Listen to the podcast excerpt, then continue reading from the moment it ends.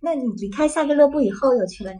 呃，就像我们之前说的是从南往从北往南哈，那、那下一站呢就是一个海边的小镇了，就已经靠海了，叫扎达尔。嗯嗯，扎达尔和这个萨格布的这个行程啊，其实很近，大概就是大巴车两个小时左右吧。嗯呃，其中其实有就在他们两个城市中间呢，有一个叫普列特维采湖国家公园，嗯，这个地方其实是很多人呃，如果你时间充裕，可以去。必去的地方。对对对，嗯那现在对于中国人，为了让游客好理解嘛，也很多人把它称为叫这个欧洲的九寨沟啊。 所以，所以我不知道有去过九寨沟的朋友可以权衡一下，就是、嗯呃，是不是需要抽出时间来去？因为我相信大概你还是需要花一天左右的时间才你就能啊没逛完。去是吧？对，因为我考虑到中间，如果很多人去那儿是会在那儿住宿的，就是它嗯湖边有住宿的地方。嗯如果你没有考虑呢，时间比较紧张，而且我当时也不知道有没有寄存行李啊。还有很多人会选这种，比如说 one day tour 一天，嗯比如他从萨格勒布出发回萨格勒布，或者是从下一站扎达尔出发，它在两个去城市中间。对对，所以有很多人是这一站是会必去的。嗯那对于我来说呢，我就不想，比如说均衡用力，每一天两天就重新 check in check out 啊。那我最后这次决定呢，停留时间最长的就是在扎达尔。嗯，为什么呀？就是扎达尔 是哎，扎达继续尔， 扎达尔啊，其实如果说按照它的名头来说呀、 就没有杜城高。呃，对，但是呢，它也有最好的一个称号，就是曾经被骄傲的称说，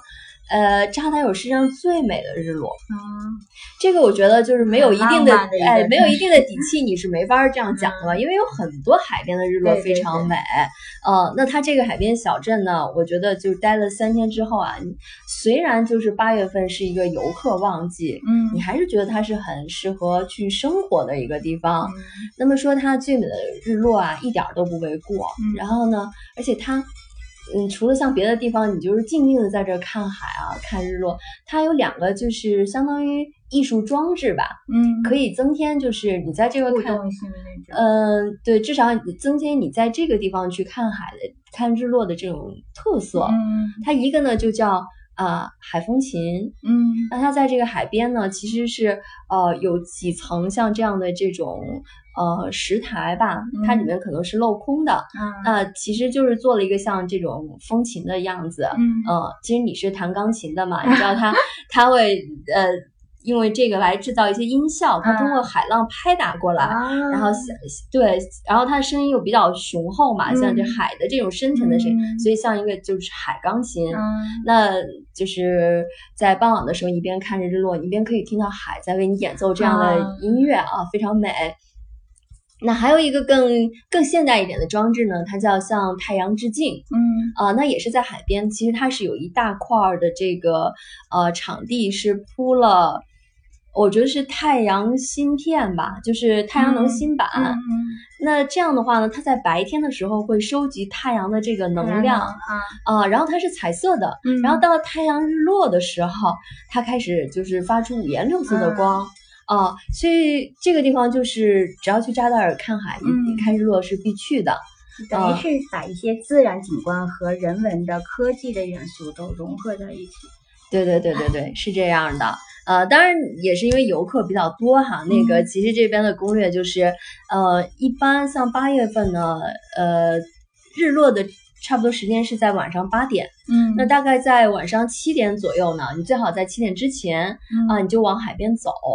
这个时候，呃，人还比较少，你可以占据的呢是海岸线上第一排有利的这个位置，就是你嗯坐在那里，就是前排观众嘛，对吧？啊，你就可以自视而无物，后面没有人，你就可以呃欣赏这个呃海景和日落。嗯哎，你也可以不管后面有人声喧喧嚣啊，然后你也可以不管，就是，哎，有很多浪漫的情侣在后面虐狗啊， 对吧？呃，这个是可以希望早一点去。那还有呢，就是扎达尔的老城相对比较小，嗯呃，那其实它有一个现在有一个跨海的桥，然后在桥的那边呢是新城，嗯呃，但是非常有意思的是，在这个桥大桥修好以前，是有一个摆渡是可以在这个来回去摆去渡船吗？对，嗯是一个很传统的摆渡船，然后包括当地的那个，因为我有一天是坐这个呃帆船，就出海去看日落嘛，然后当地的这个向导就告诉我说，这是一个就是家传的，大概父子摆渡，他们在这大概摆渡了几十年。啊，然后现在其实即使这个船已经呃这个桥已经建好了，嗯，他们依然保持这种传统的方式。其实现在变成了一个就是体验式项目，你可以不过这个桥，然后你就呃乘坐这个传统的摆渡船，然后从老城和新新城之间去穿梭哈。我觉得这也是非常有意思的一个体验。嗯，扎达尔吃的怎么样？因为你不是说扎达尔是唯一你去吃餐厅的一个一个地方吗？对我觉得呢，就是选择性还是很多的哈，而且嗯，它的这个餐厅的环境相对也比较好，嗯呃，当时我挑了两个地方啊，我觉得我现在旅游有一个心得，就是我不但看这个菜好不好，我还要看这个餐厅就是服务的服务 评价好不好。对，你想，就是因为。比如说，我们到一个地方，对吧？因为有一些餐餐单是西餐，你可能不是很熟悉。那包括还有就是，我感觉在呃国外有的时候，他们的服务员不太像我们国内，就是有那对种人少嘛，他们对他没有这种眼观六路、耳听八方的能量，他他可能超过五桌人，他就照顾不过来了。那我觉得这样的话就会很影响你的就餐体验。嗯那如果就是有人真的比较彬彬有礼，给你特别耐心的介绍一些菜呀、或者是及时服务到位啊，那都非常好。那我觉得，呃，比如我去了两家，我呃第二家呢，嗯，叫 Pad Brunas 吧，好像。大家可以在 TripAdvisor 上查一下啊，呃，就环境会比较好，就是前后大概有他们的两个服务生和一个经理都会来问啊，就是菜品怎么样啊， 是然后赶上你那天人少吗？ 其实也是饭点儿了，就是我第一家和第二家都会有人在那儿排队。啊，那说到这个餐呢，其实呃没有那么特色，就像我刚才跟你讲的，真正就是所谓地道克罗地亚特色啊，那、嗯我都在。萨格勒布尝了，在这个地方点了，就是第一天点了一个这个金枪鱼塔，嗯然后第二天点的是一个，哦，听起来很美啊，这个杏仁儿，呃，无花果酱烤火鸡肉，嗯但是呢，就是还是要看大家吃得惯吃不惯西餐。嗯。但你觉得就是克罗地亚的西餐和欧洲其他国家西餐相比，质质量是怎么样的？嗯，我觉得就是还是看这个餐厅的水平，啊，呃，没有特别明显的差异。嗯就是包括你说可能，比如说有时候我们说俄罗斯的西餐可能跟这个真正西欧的西餐是有差异对的对哈。但是克罗地亚其实，呃，你去点，嗯，比如说可能偏偏法式的啊，或者嗯偏这种创意菜，其实都还它有。都有。嗯对，那还有就是，如果大家经费上或者是你调剂来看啊，如果你不去餐厅的话，那其实我也说了，受意大利的影响嘛，那你嗯其实它到到处都有披萨店，嗯你可以去点披萨。那还有呢，就是我在这个呃扎达尔住的这个地方啊，它这是我这一程住的最贵的地方。 靠海了。呃，不是，你觉得猜你猜贵在哪儿呢？嗯，是市中心是吗？呃，对，它在老城的中心，但嗯最重要它有一个露台。啊，这一点也想跟大家聊一下哈，因为我这次去，因为是八月份是热门的这个旺旅游旺季嘛，嗯我开始很奢侈的想要一个能看海景的有露台的 房子。那这个想法呢，就是你家里有矿可以啊， 那个在八月份还是价格比较贵的，嗯基本上可能一个晚上不说酒店，酒店会更贵，就是民宿来说，差不多也要人民币一晚上一千以上。嗯哦，那我在扎达尔就取舍了一下啊，我就是没有看到海，嗯我看到是红色的这种古古建筑的屋屋檐檐， 对，这个可以看屋顶屋顶景的这个嗯露台。但是说实话，有一个露台非常好，就是当你一天晚上回来的时候，或者早上你自己在露台上吃早餐，嗯然后我这个地方就是可以看到，呃，扎达尔的这个呃钟塔啊、嗯钟楼，嗯那早上会有这个鸽钟声对，有钟声，然后你看到晨曦，然后还有鸽子飞过，就是你感觉是有自己的独特的一片小天地，嗯所以我觉得这个虽然价位相对贵了一点啊，将近是七百多人民币一个晚上，那我还是觉得为了这个风景是值得的。嗯，你住了多久在这个城市住了？啊、三天，三天，嗯，然后其实我呢，因为我刚才为什么说这是一个比较适合人生活的地方？嗯因为我其实三天嘛，嗯，没有特别多，除了海和日落，对，它没有特别多的那种景点儿。对，其实呢，你是可以参加一些这种当地的体验的，嗯呃，比如当地参加了这个烹饪烹饪的活动哈，嗯然后呃，因为我们的向导呢，他是一个土生土长的扎达尔人，这女孩非常 nice，嗯、呃，早餐的早上的时候呢，我们集合就在这个呃广场，然后先点了一杯咖啡，他去聊了聊这个在扎达尔生活的经历，然后因为这样一个城市啊，就是。嗯，它的淡旺季分的特别明显。他说嗯当地的人，嗯，大部分就是跟旅游有关，嗯那可能就是夏季忙碌这么几个月哈，然后嗯冬季就变得特别萧条。哎，它是一个四季分明的一个国家嘛，它的气候。嗯，我觉得还是属于地中海气候吧，啊跟大家跟其他地方差不多，冬季也比较冷，嗯但是他们呃，当然这个位置不会很难。像下雪什么的。他们说曾经就是在扎达尔百年不遇下过一次雪，啊、大概可能像咱们这薄薄的一层就化掉了，呃，然后呢，这样的一个季节比较明显哈，然后呃，造成当地人嗯很多就是呃，比如说以旅游业为生哈，它周围还有很多岛，你知道吗？嗯，那有一天我们去，就是我说参加这个帆船的这个日落，那当时这个向导也特别有意思，他说你看那边有一些呃当地人哈，他们在捕鱼，嗯，然后呢，他是引号 fishing，嗯我说这是什么意思呀？然后他就说，因为他们其实把这个当做一个休闲活动了，嗯就是嗯，也不卖，就是其实就是玩打得上来打不上来鱼嗯无所谓，因为他们这些岛上的人呢，就是以前可能呃还发现可能在岛上不如在这个比如说扎扎达尔的市区啊老城生活便利，嗯但后来发现，就是因为旅游起来了嘛，他们很多很多游客会到周围的这些岛上去旅游啊，嗯啊、休闲度假呀、那他把当地的这个房子租给这个游客，嗯，那其实他就能养活自己。对，他就生活就很无忧了，所以他打不打鱼都无所谓。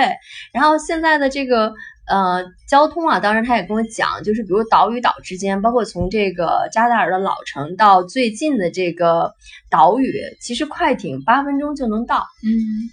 对，所以，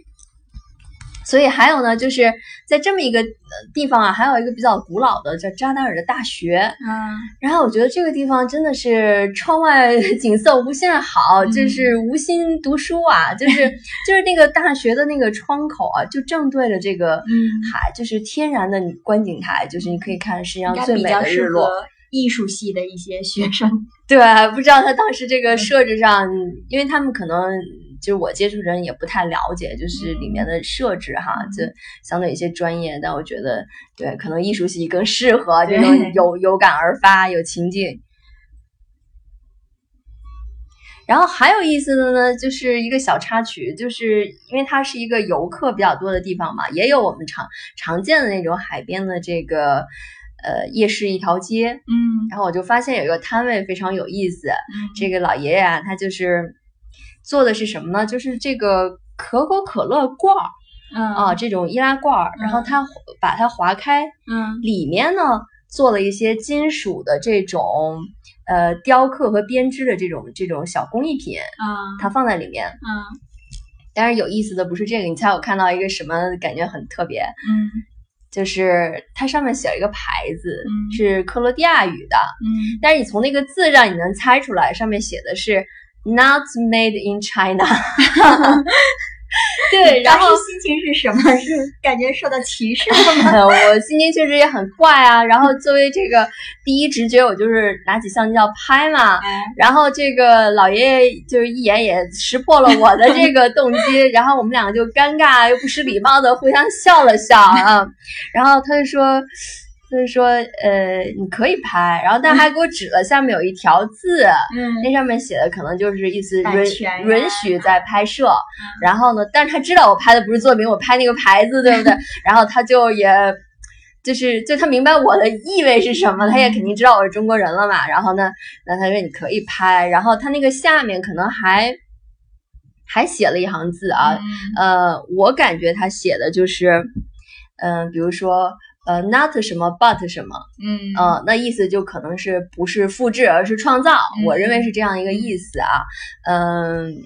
就是一个很很有点尴尬啊，但是也也有有一丝片段，但是我觉得当地的这个，呃，说实话，现在在克罗地亚的中国游客并不多，嗯呃，甚至就是比如我那个向导，他跟我讲，他有一个误会，他以为当地的一些旅游团是中国游客，然后我当时就跟他说，我说中国游客呢，大批的还没来，因为世界杯刚火起来，明年才会来，现在来的其实是。呃，当地看到的都是韩国人，嗯，呃，为什么你知道为什么韩国人比较多吗？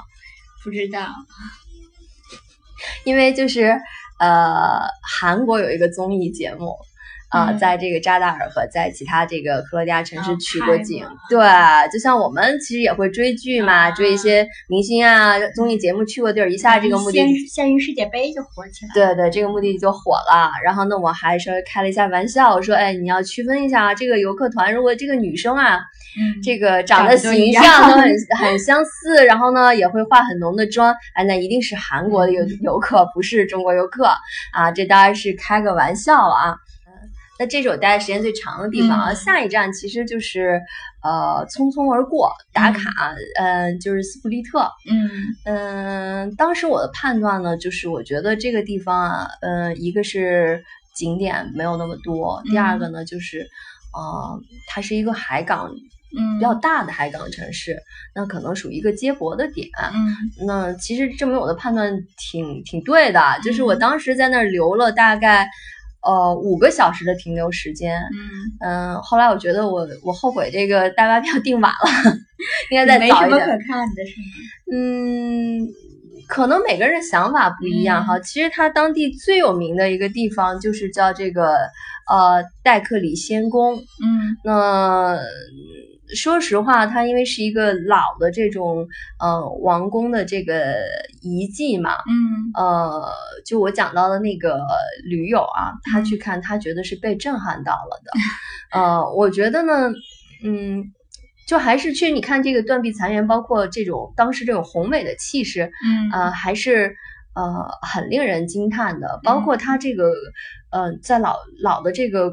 呃宫殿之外，其实它跟现在的这个 Split 的老城有嗯点融合在一块儿了。啊你分不清哪一部分是以前的遗址，哪部分是现在的老城。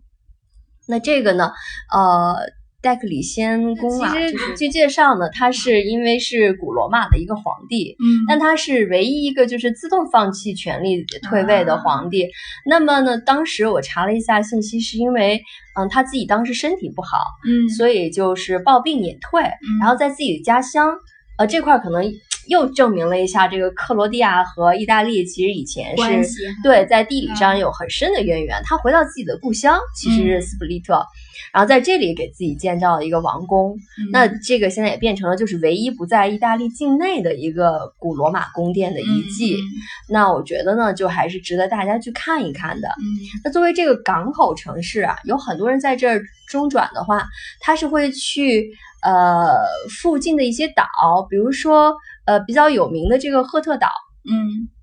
还有旁边有一个很有名的这种很深邃的，就是蓝洞，可能在别的地方你也听说过，对吧？啊，它因为光线的折对对射对或者怎么样，这都是当地的一些呃景观，所以嗯很多人其实，在那个码头上你会看到有很多寄存行李的这个服务，嗯很多人是把行李放在那个地方，然后去呃登岛啊，去嗯做这种周边的一日游，嗯嗯。那我呢，就是基本上是跑马观花啦。嗯那因为从扎达尔到杜城，其实中间的时间间隔也就是路程比这较个长城。市就是一个中转站的对作用啊。我其实就是看一看，然后休息一下。嗯呃，那然后从斯普利特到杜城的时间其实就将近要五个小时坐大嗯巴。嗯，杜城应该是你的一个重点了吧？嗯、呃，就是如果说作为这个非 权力游戏迷哈，就很不合格。就是据说这个杜城有好多呃，就是权力迷，呃，权力游朝戏圣迷，去， 对朝圣的打卡的点儿，还有很多那种，比如说一日游啊这种带你去参观。呃，那我基本上没有说，就是因为我对这个没有什么太多的感觉嘛。那我第一天参加的是一个就是周边的 tour，嗯那有一个当地的人呢，就是带着我们，大概就四个人，所以我觉得这种小团就是很好， 比较灵活。然后就是带我们去看了周边的一个城堡，嗯，呃，还有带我们到了一个很好的，就是在山坡上可以俯瞰这个君临城的一个很好的拍照的点嗯啊、然后包括他也讲到了一些，比如杜城的一个过去啊，就是。嗯像我们最早提到的这个战争的遗迹，就是我说看到这个老的民宿上面的嗯弹孔，嗯那就是他带我们去周围的这个老城，就是老的这个民宿区去去转的时候看到的。嗯啊，确实就是斑驳的这个弹痕迹象还都在，嗯而且那个因为杜城在最南边嘛，当时就是呃克族和这个塞族打嗯仗的时候，其实塞族基本上是从从这个周围呃嗯在在进攻，从从杜城这个呃可呃能打嗯战过争伤来。害就比较严重的一个城对，市，是这样的，呃，但是现在呢，基本上就是，嗯呃，嗯，很多地方都重新修建了。那你嗯看到那些老的民宿，相对也是比较偏郊区的地方。嗯。嗯，那像你这些体验是通过 Airbnb 定的，就是从当地定的呢，还是国内定好？呃，我是从 Airbnb 上订的，啊呃，但我觉得类似的体验呢，就是你应该也可以在当地的一些旅行社嗯能够找到。呃，那一个是说周边哈，那在杜城呢，呃，我还有就是参加了一个晚上的这种 tour，嗯，呃，因为我觉得他说的一个特别吸引我的地方，他就是说晚上啊，就是你上午这种热闹的游客已经散去，你可以能看到一个更安静的老城。嗯嗯，确实，就是在八月份的时候，呃，刚才我们讲的，它的气温并不是那么高哈，但它嗯非常的、非常晒，就是可能阳光的这种直射通透度非常强。如嗯果你在下午两三点的时候，就是我还讲到，就是它是一个类似于有点山城爬坡的那种感嗯觉。你每次从老城回到这个民宿的时候，你你走上那两公里啊，就是真的是会快中暑的感觉。嗯所以我觉得不妨呢，就是大家把时间安排在，比如说早上去对看看老城，或者是呢，就是你中午适当找一个地方休息，在太阳落山以后去看一看，嗯错就开是那个高峰期，对，去看一下呃老城的这个夜晚。虽然说游客还是不断啊，嗯但是它相对来说夜景也是很漂亮的。呃，然后包括这个导游呢，嗯，我觉得他是出于他，因为他也是杜城的这个当地的人对当地人，他出于对他自己这个城市的热爱啊，他讲了很多有意思的故事，嗯比如说可能杜城这个这个城市在古代的时候啊，它很富庶，嗯，而且它曾经就是比如说有一些外来的入侵呢，它总是拿钱搞定这个事情，对它，比如它跟别人做贸易，因为你想它是一个港口城市嘛。那还有就是，比如说我进贡给你，啊嗯因为曾经刚才讲到有一段，比如说这个奥斯曼帝国其实是要求他进贡的，嗯每年要进贡很多两的黄金。嗯那当地的这些贵族呢，其实当时是被当做人质的，就是嗯比如我押送这个黄金送到这个奥斯曼土耳其，嗯呃，奥斯曼帝国，然后我要等到明年，就是新的进贡的这个黄金到了，这批贵人才能回来，嗯。然后还有它这个老城啊，就是在当时我觉得它这个排水系统就做得非常好，就是对就是现在你还能看到我说，后来我问这个向导说，现在有没有重新修这些排水系统？嗯他说没有，除了下很大的雨或者是特殊的情况，一般这种水道都是可以解决嗯的。然后还有它的城呢，以前呃就是在古代的时候，它每天晚上这个老城是要城门上锁的，嗯上锁之后呢，把钥匙存在这个王宫里面，嗯然后到第二天再专门把钥匙拿出来打开这个老城哈，呃，然后还有它设计上有一个很独特的地方，就是说你站在一个老城门，呃，往这个老城里面看，它的那个、呃。呃，道路并不是说这种平行的，它是一个、呃延展开的这种扩，散的那种对这种 T 字形，嗯然后其实它用的是一个透视的效果，它是想让就比如说当时来的这些使节呀、或者是嗯外国的这种、呃这种商人啊，他会哎一下看到你这个城其实比嗯实豁然际开朗的那对种比感实际要大很多，呃啊对，在心里产产生一种更敬畏的感觉、嗯啊，这也是就是杜城以前的一些、呃嗯人的一些小的智慧哈。嗯然后再说到一个有意思的事儿，就是跟当地人的这个交往，嗯，就是我在老城里呢，突然发现有一个它叫呃克罗地亚当地当代摄影展的这么在一个画廊一个很小的展览，嗯然后我就说呃想进去看一眼，因为它那个海报非常有吸引人。它讲画的是一个，就是拍的是一个就是打扫卫生的一个大妈，嗯，然后再对着一个就是美术馆里面的现代画的那种表情，你知道吧？就是那种有点不解，有点新奇。嗯然后我去呢，结果这个在一楼就是有一个画室，有一个我觉得应该是叫大婶儿吧， 嗯呃，这性格他很忙碌，他在整理画啊什么的。然后我就说，哎，可以去参观吗？然后他就说可以。他说这个这个画廊的票价是一百多库纳，你知道吗？ 然后我就想，哎呀，这个太贵了。然后，然后那个他就开始问我，他说你有没有什么类似于那种一日卡呀，什么各种这种打折、免费、减价呀？我说都没有。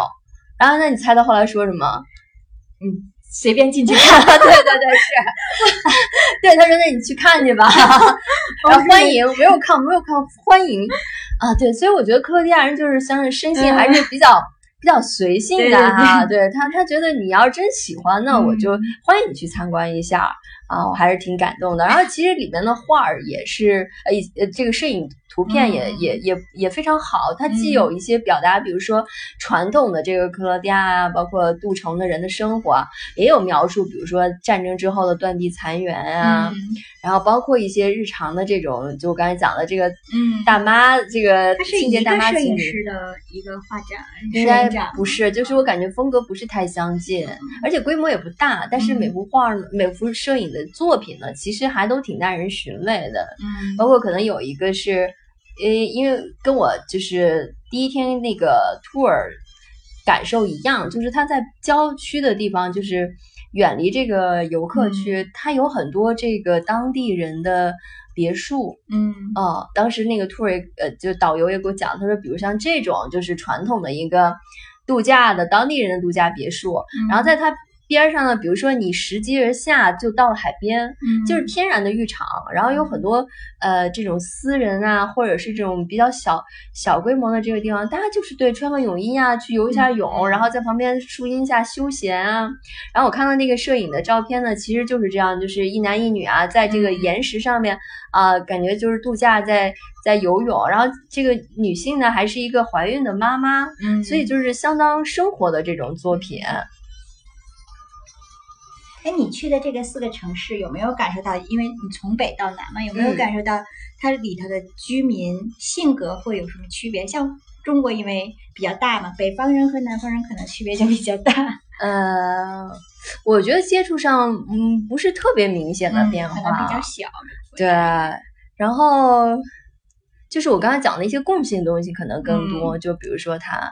嗯，它不像就是其他意大利啊或者什么这种没有南嗯那么热情啊，嗯对西班牙啊，他会跟你主动聊啊，或者怎么样。但是你要寻求帮助的时候啊，或者像比如说这种在，呃，你你收费的情况下，他都很很随意，只要你喜欢，啊，就嗯对就也有可那以。种南欧的那种性格，对对对，是这样的。那还有说到就是可能，比如在杜城啊，因为它这个呃旅游城市嘛，就是防坑还是要提醒大家一点，啊 就是嗯、呃尽量不要考虑打出租车。一个是它本身的价格就比较贵，那还有一个呢就是说不乏这种宰客的现象。嗯那我也是，就是比如第一天我坐大巴到了，因为这个车延误嘛，嗯就像我跟你讲，因为它中间要通过那个黑山的那个边检，嗯啊，再加上它停靠的时间也站也很多，包括这个大巴司机他到点儿他要到一个加油站去休息，嗯那其实他这个说到不靠谱，他那个在网上标的是三个半小时，那实际到其实跟其他大巴公司运营的这个五个小时没有什么差异。嗯那导致我到的时候，基本上已经就是晚上大概七点多八点，天黑了。嗯，所以我一犹豫啊，我就没有就是拉着箱子去走，嗯呃，就在大巴站旁边停的这种出租车，那你想相当危险了，对不对？嗯他就黑车，嗯，嗯是正规车，但是呢，他给会你打表，对他没有打表，而且面不改色心不跳的，这个开了两公里，然后其实我到那儿基基本上就两公里啊，嗯而且我用 Google 导着航呢，对所以它它这种欧洲城市应该也不大，对，所以等到我已经觉得我到了这个地方，他怎么一下过了呢？然后我就跟他讲，然后他发现我导航，他就跟我说这是单行道停不了，嗯，然后从下面又绕了一下，然后他跟我讲一样的价格，因为我当时实在是就是你知道到一个城市一开始会懵嘛，嗯，然后我也没有质疑他打表没打表的事儿，而且你不知道当地的物价，你已经有一个贵的这个心理因素沉淀在那儿了，嗯所以两公里差不多将近七十多八十块钱啊，所以所以后来我第二天问到就是跟我参加一个 tour 的这个美国美国的客人哈。嗯他们也提说贵，然后他们当时可能是我忘了从哪儿打了，反正也是公里数没有多少，但他们打的是 Uber，嗯差不多，大概四十多五十块钱。嗯，所以我觉得，呃，那你尽量，因为老城嘛，你在这个周边能走就走，那那没有必要去坐出租车。那如果要考虑车，可以考虑 Uber。嗯，那还有就是，比如说去机场的话，它其实也有比较方便的这个机场大巴，它在市区里大概有，比如说老城这个缆车门口啊，嗯，啊、还有这个大巴车站啊，它都会有这个停靠点儿，那相当于差不多半个小时就可以到了。那最后再说说，就是咱回国都得买点纪念品，是吧？嗯对对对，呃，说实话，我这挑来挑去啊，克罗地亚除了景色美，这个东西可选的不多。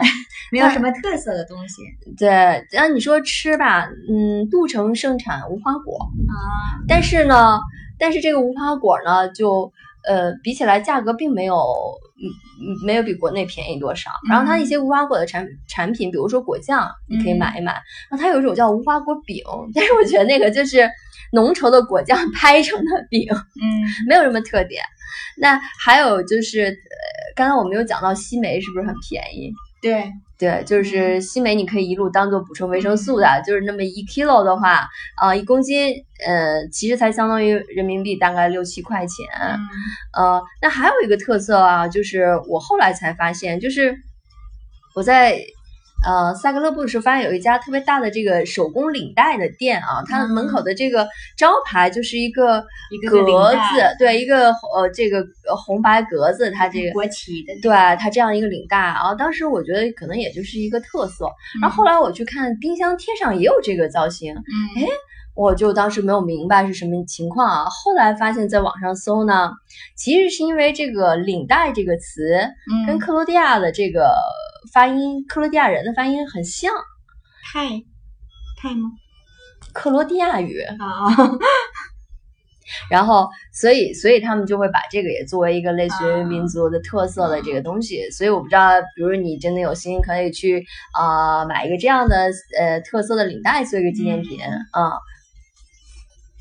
那基本上呢，就是这是我克罗地亚的一个行程啊、嗯还蛮丰富的，我觉得还是很值得去的。对，然后呢，建议大家就是避开这个七八月的这个旺季，那可能比如六月份啊早一点啊，或者是九月份，相当于像比如说住宿，嗯基本上民宿都可以便宜三分之一哎左，它右的。气候应该也还不错，那会儿。对，应该不会很快就冷下来。嗯嗯，那希望大家呢，如果有想有想去克罗地亚呢，就好好规划一下，嗯它还是确实是很迷人的啊。我们今天聊了这个叫呃四城记，对吧？嗯四个城市。那如果你时间更呃宽裕一些，像我们讲的这个呃国家公园的那个呃小九寨沟啊，嗯或者是其他的一些呃赫特岛啊，大家都可以去看一看，包括中间的这个黑山，当时它有一个黑山一日游，其实你也可以去去去看一下。然后呢，呃节节目的最后啊，就是给大家再听一下这个音乐哈。我们今天的配乐其实也是两位来自克罗地亚有名的这个大提琴家，嗯，啊，呃，这个共同演奏的一曲，那叫《Wake Me Up》。那嗯，希望呢，啊，克罗地亚这个迷人的国度啊，也能唤起你的这个旅行的这个呃想法。嗯，